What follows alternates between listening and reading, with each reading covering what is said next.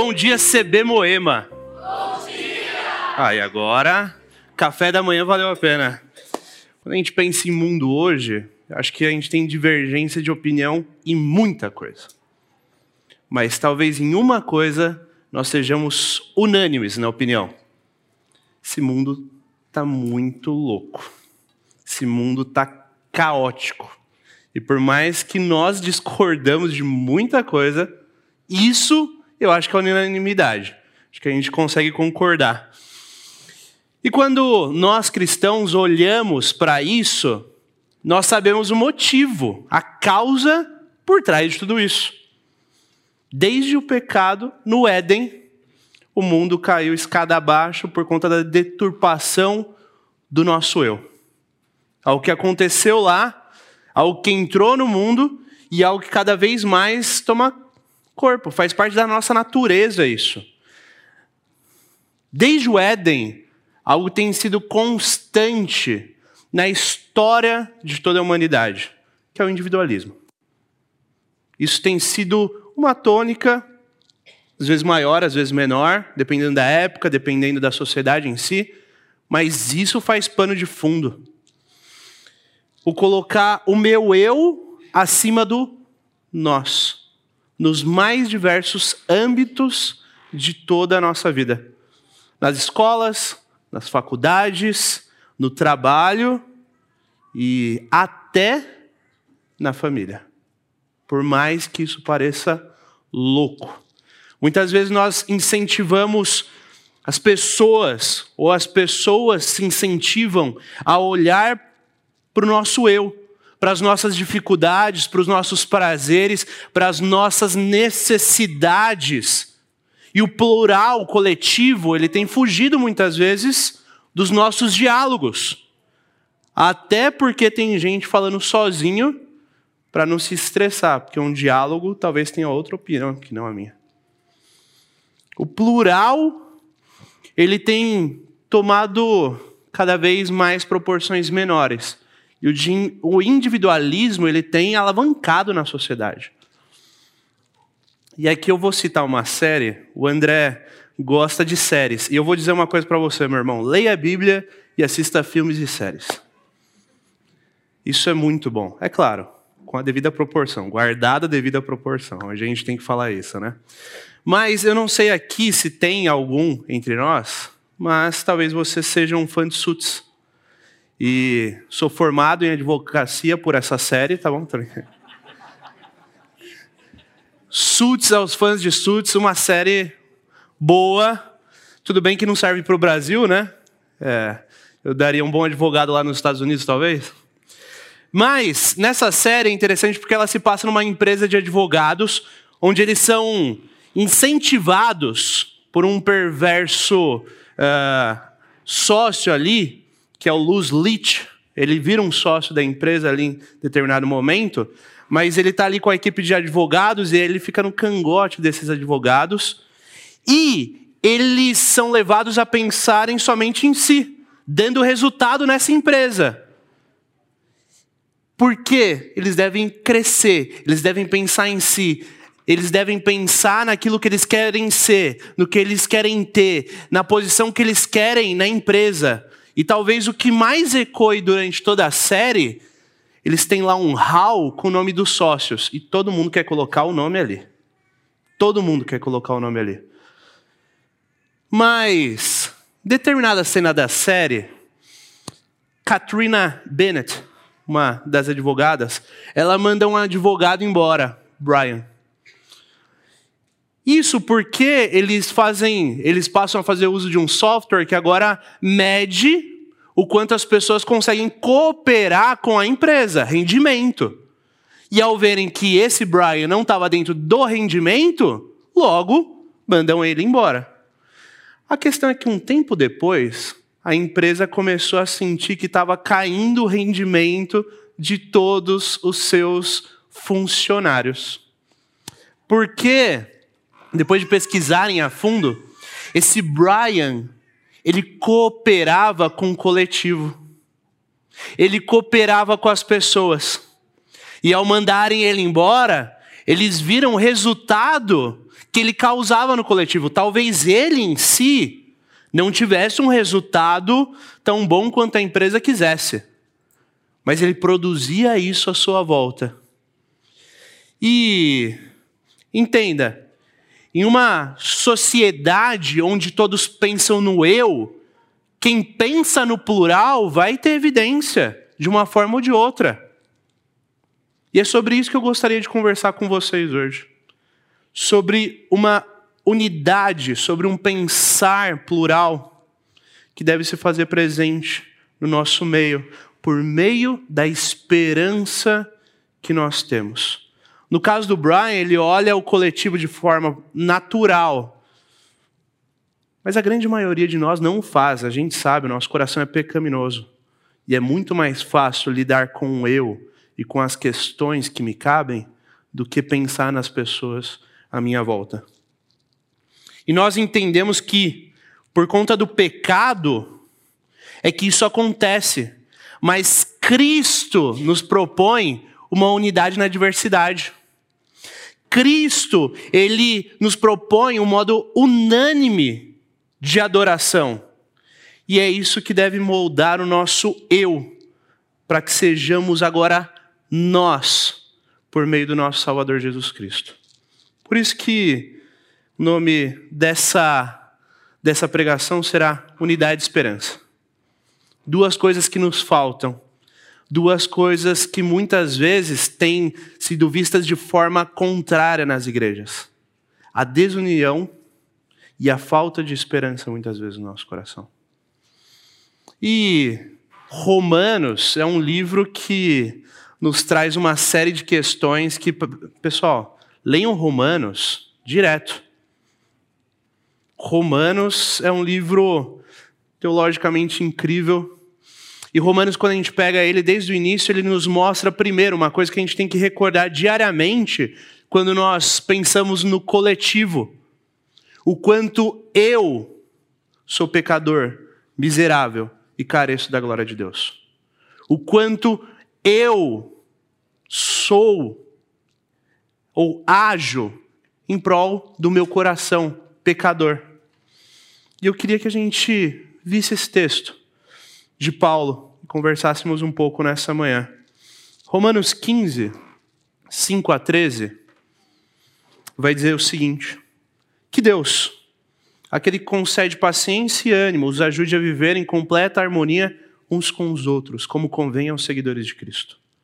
Então todo, todos vocês poderão se unir em uma só voz para louvar e glorificar a Deus, o Pai de nosso Senhor Jesus Cristo. Portanto, aceitem-se uns aos outros como Cristo os aceitou, para que Deus seja glorificado. Lembrem-se de que Cristo veio para servir aos judeus, a fim de que de, a fim de mostrar que Deus é fiel às promessas feitas a seus patriarcas, e também para que os gentios glorifiquem a Deus por suas misericórdias, como dizem as Escrituras. Por isso eu te louvarei entre os gentios, sim, cantarei louvores ao teu nome.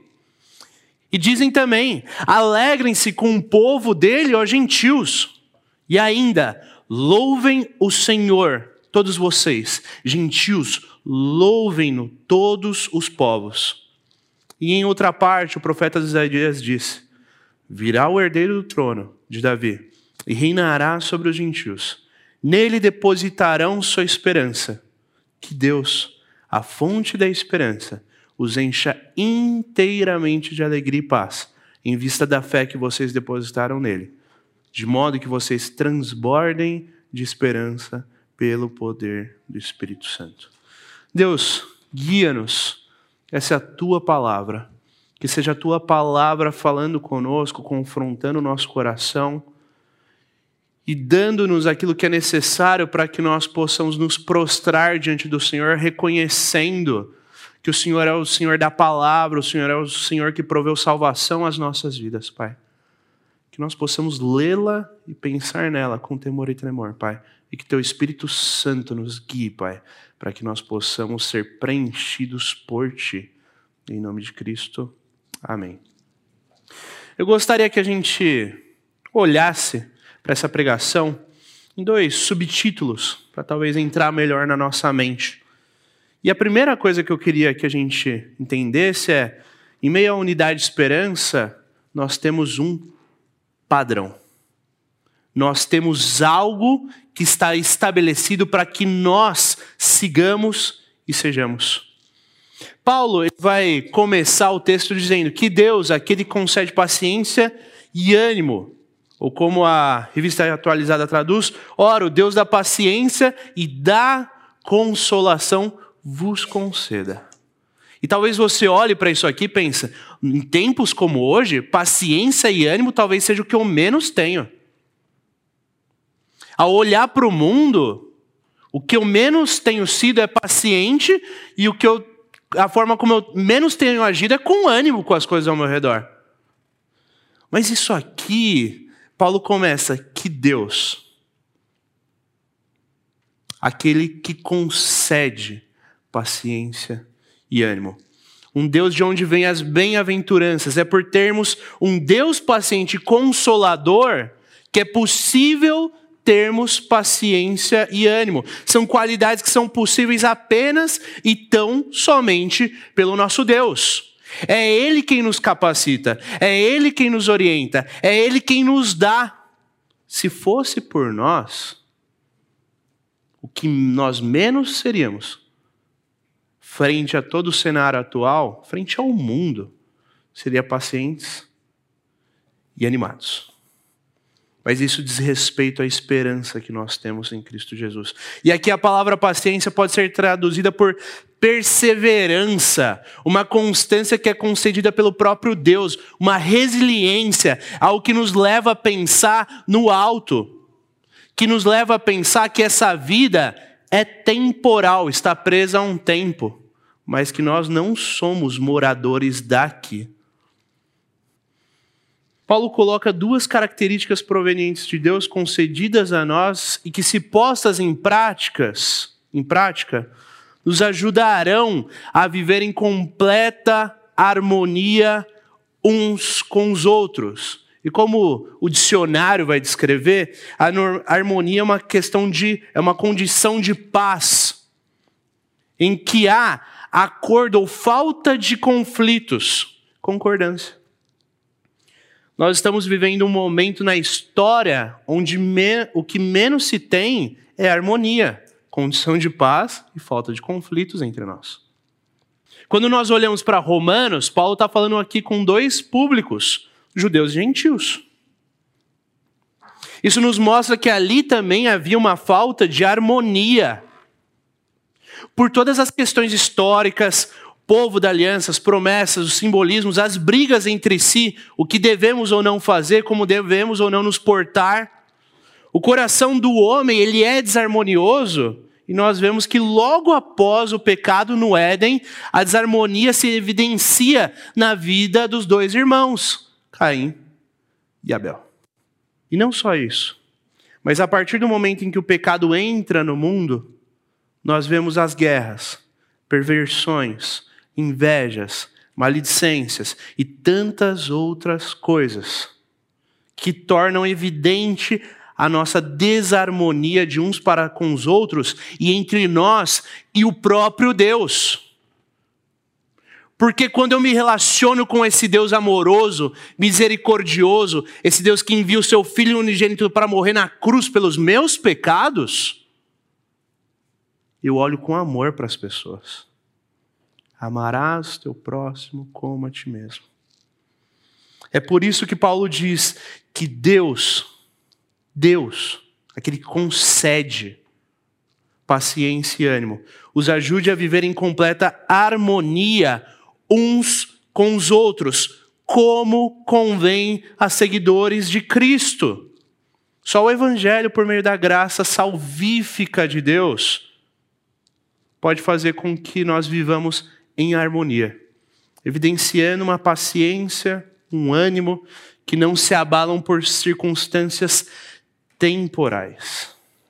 Harmonia não significa você estar em plena concordância com tudo.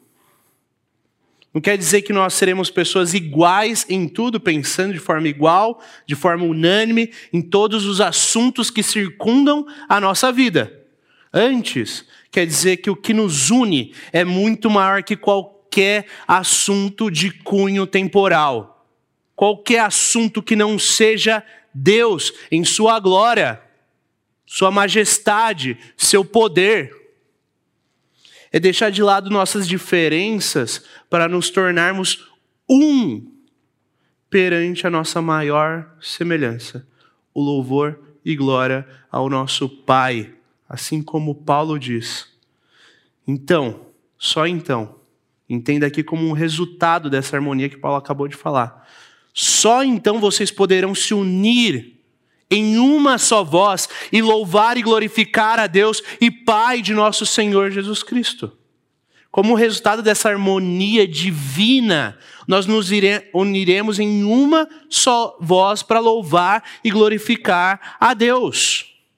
Em uma sociedade, uma humanidade, em um mundo onde o individualismo nos coloca de lado, nos leva a olhar para o outro de forma crítica, o Evangelho nos chama a nos reunirmos em louvor a Deus, em glória a Ele, em honra ao Seu nome, a despeito daquilo que nós acreditamos no que diz respeito às coisas temporais, por conta do louvor e glória ao nome de Deus. E a menos que os nossos corações expressem essa mesma harmonia, nós não poderemos glorificar genuinamente ao nosso Deus. Sim, nós temos questões importantes perante esse século, esse tempo, mas o que diz respeito ao eterno é de suma importância e não deve ser tomada pelo tempo e suas preocupações ou diferenças. Louvor e glória a Deus não deve ser abalado por conta das nossas diferenças, ao contrário. Nossas diferenças devem ser colocadas de lado frente a algo tão belo, tão poderoso, tão grandioso, soberano, eterno e misericordioso como o nosso Deus. Frente a Ele, só nos resta deixarmos de lado as questões mais periféricas da vida e temporais que não nos fazem viver essa harmonia, mas implicam em uma desarmonia entre nós. E se você ainda não se convenceu disso, Paulo, ele é o típico apelão.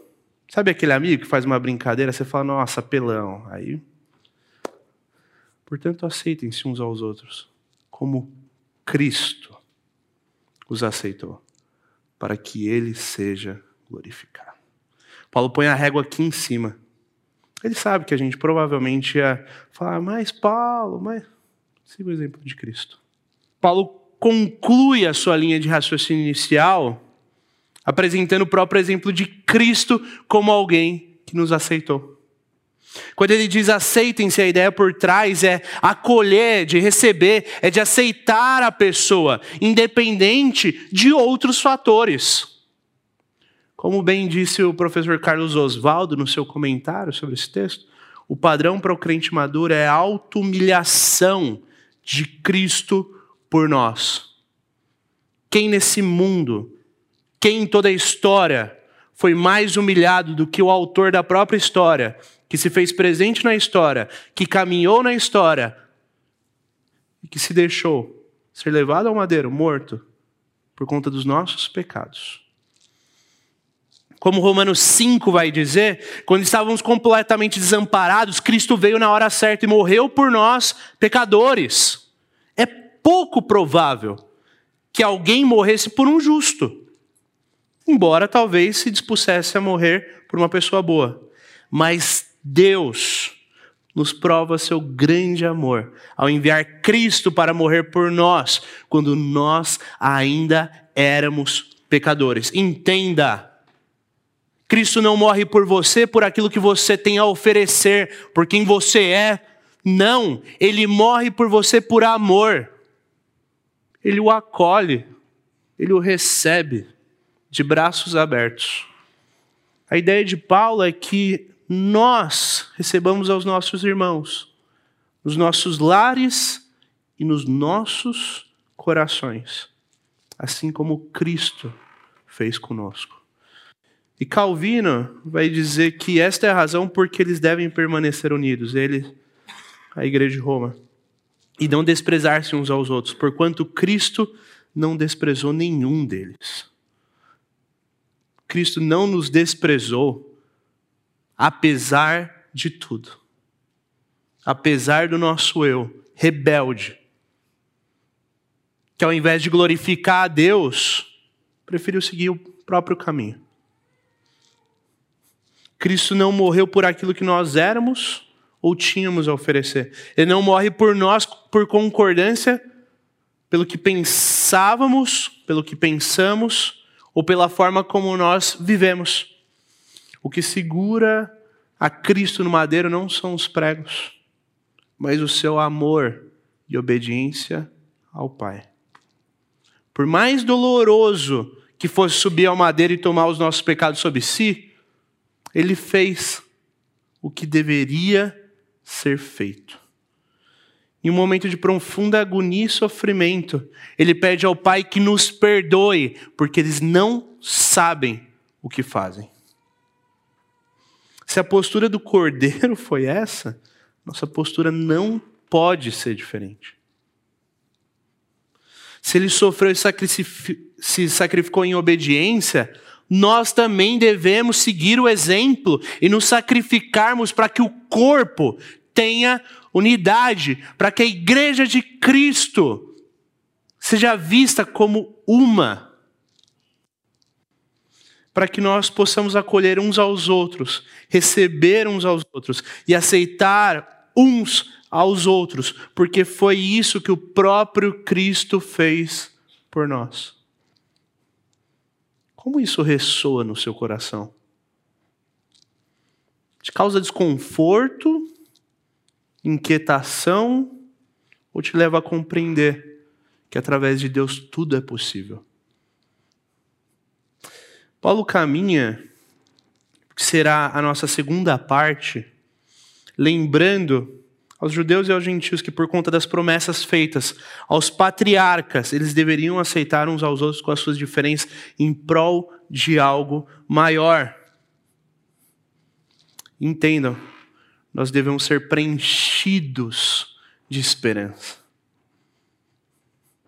A esperança deve estar latente no nosso coração, para que nós compreendamos que somos irmãos em Cristo que nós temos o mesmo Pai, que nós temos a mesma fé, o mesmo amor, e isso nos une. Paulo segue dizendo aos cristãos de Roma: lembre-se de que Cristo veio para servir aos judeus, a fim de mostrar que Deus é fiel às promessas feitas a seus patriarcas, e também para que os gentios glorifiquem a Deus por suas misericórdias.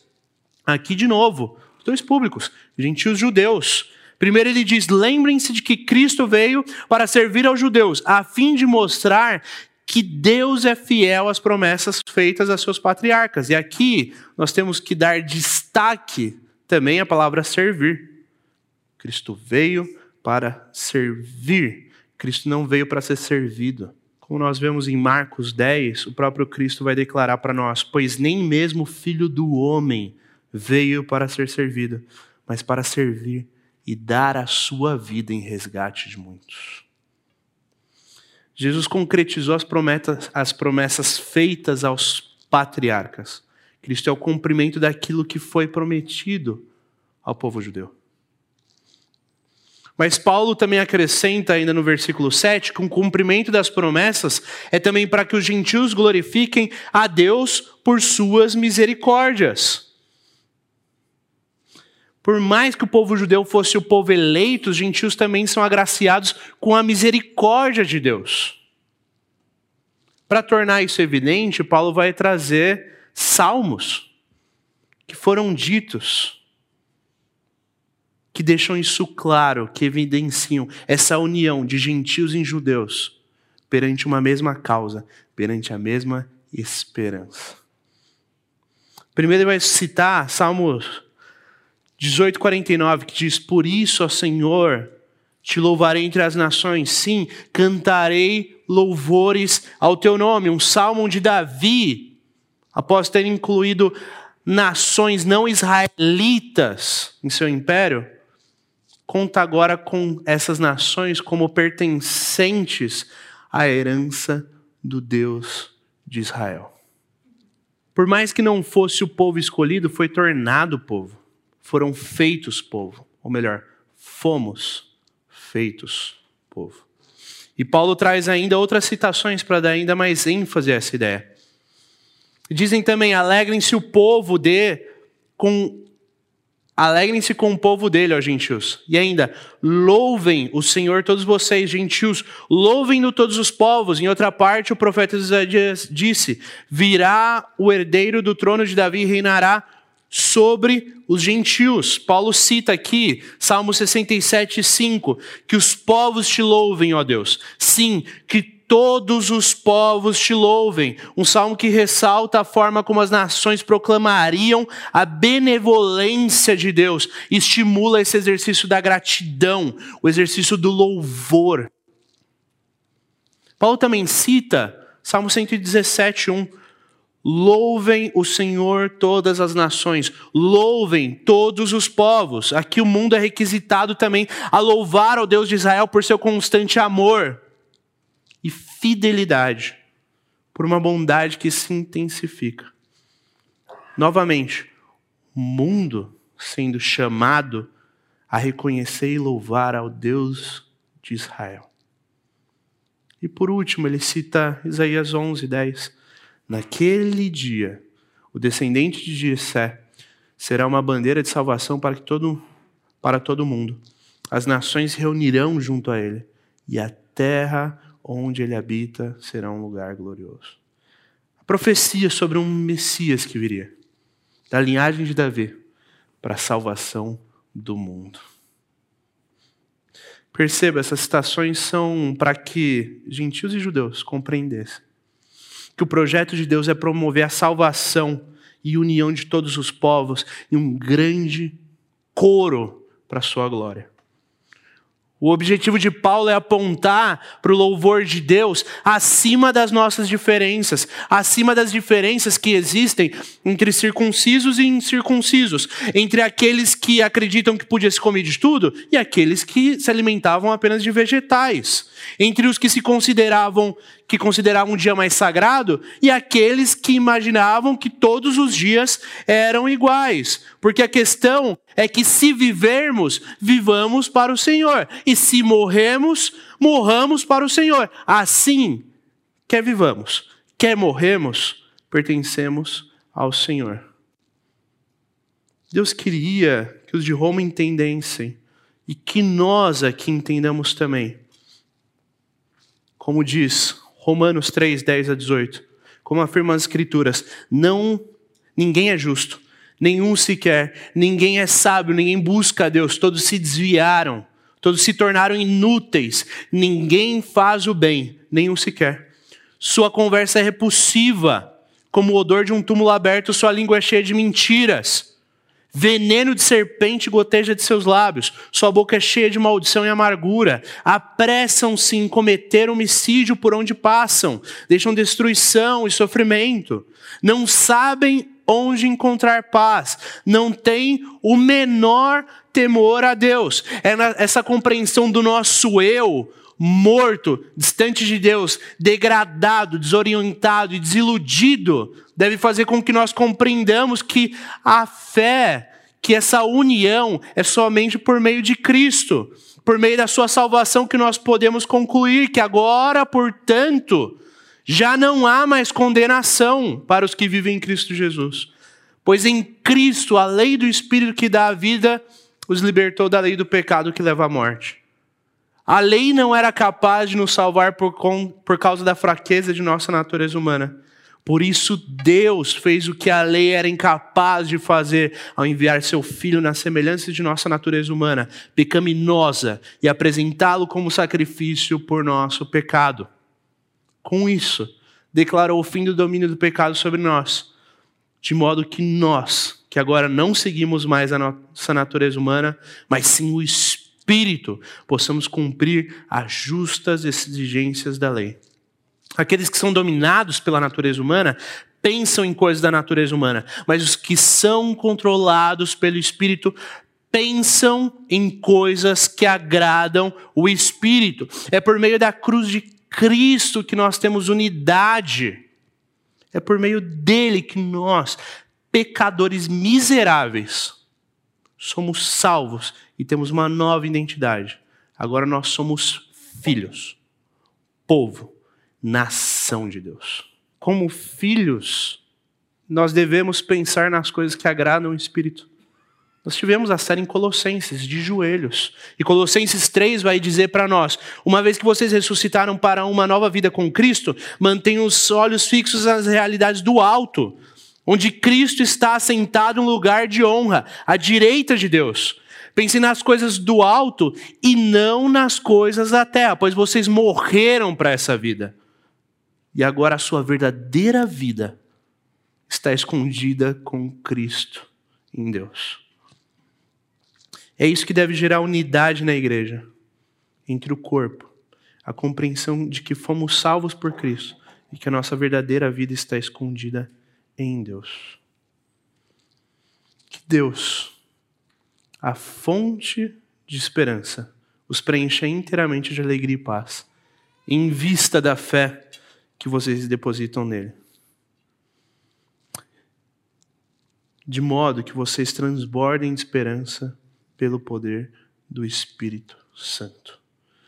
Deus é a fonte da nossa esperança.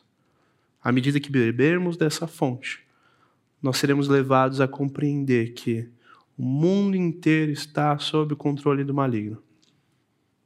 E sabemos que o Filho de Deus veio e nos deu entendimento para que conheçamos ao Deus verdadeiro.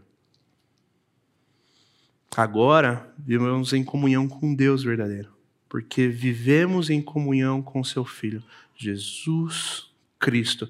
Ele é o Deus verdadeiro e é a vida eterna. A esperança, ela deve ser constante no nosso coração. E ela se fará cada vez mais que nós nos colocarmos de joelhos e nos debruçarmos na palavra de Deus. Aí nós seremos completamente preenchidos de alegria e paz como resultado. Uma alegria e uma paz que não são abalados por questões temporais. Isso porque, em última análise, a questão temporal que deveria ter toda a nossa atenção foi resolvida. O nosso pecado. Sim, a gente deve caminhar em santidade, compreender como agirmos como cristãos, como fazer a diferença na sociedade, entre tantas outras coisas e implicações que o Evangelho nos traz.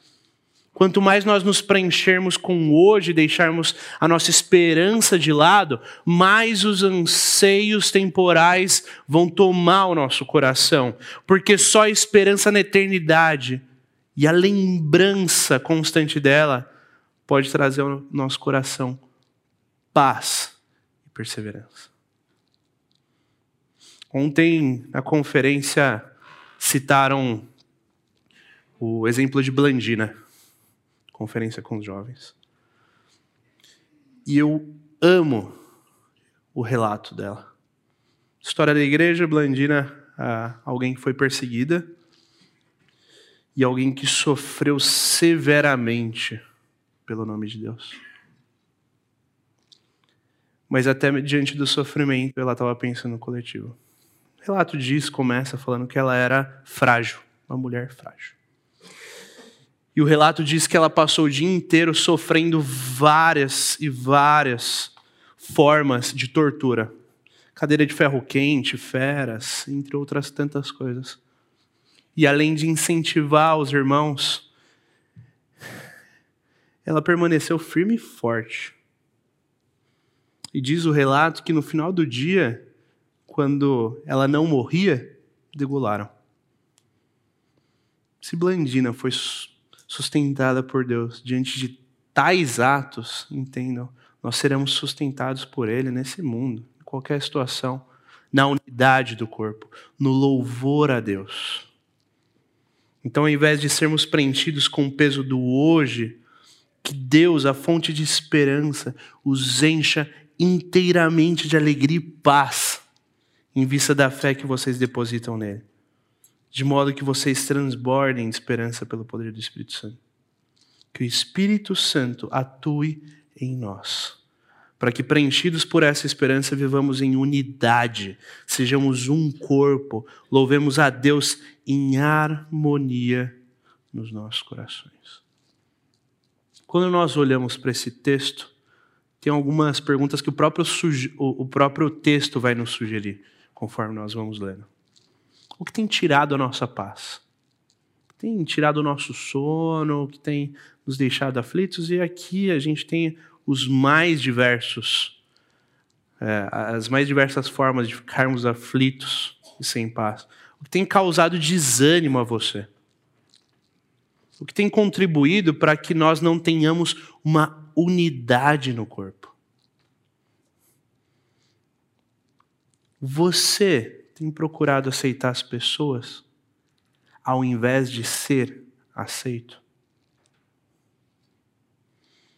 Lembrem-se de que Cristo veio para servir aos judeus, a fim de mostrar que Deus é fiel às promessas feitas aos patriarcas.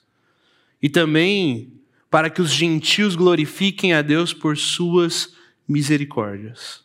Como dizem as Escrituras, por isso eu te louvarei entre os gentios, cantarei louvores ao teu nome. Dizem também, Alegrem-se com o povo dele, ó gentios. E ainda, louvem o Senhor todos vocês, gentios, louvem-no todos os povos.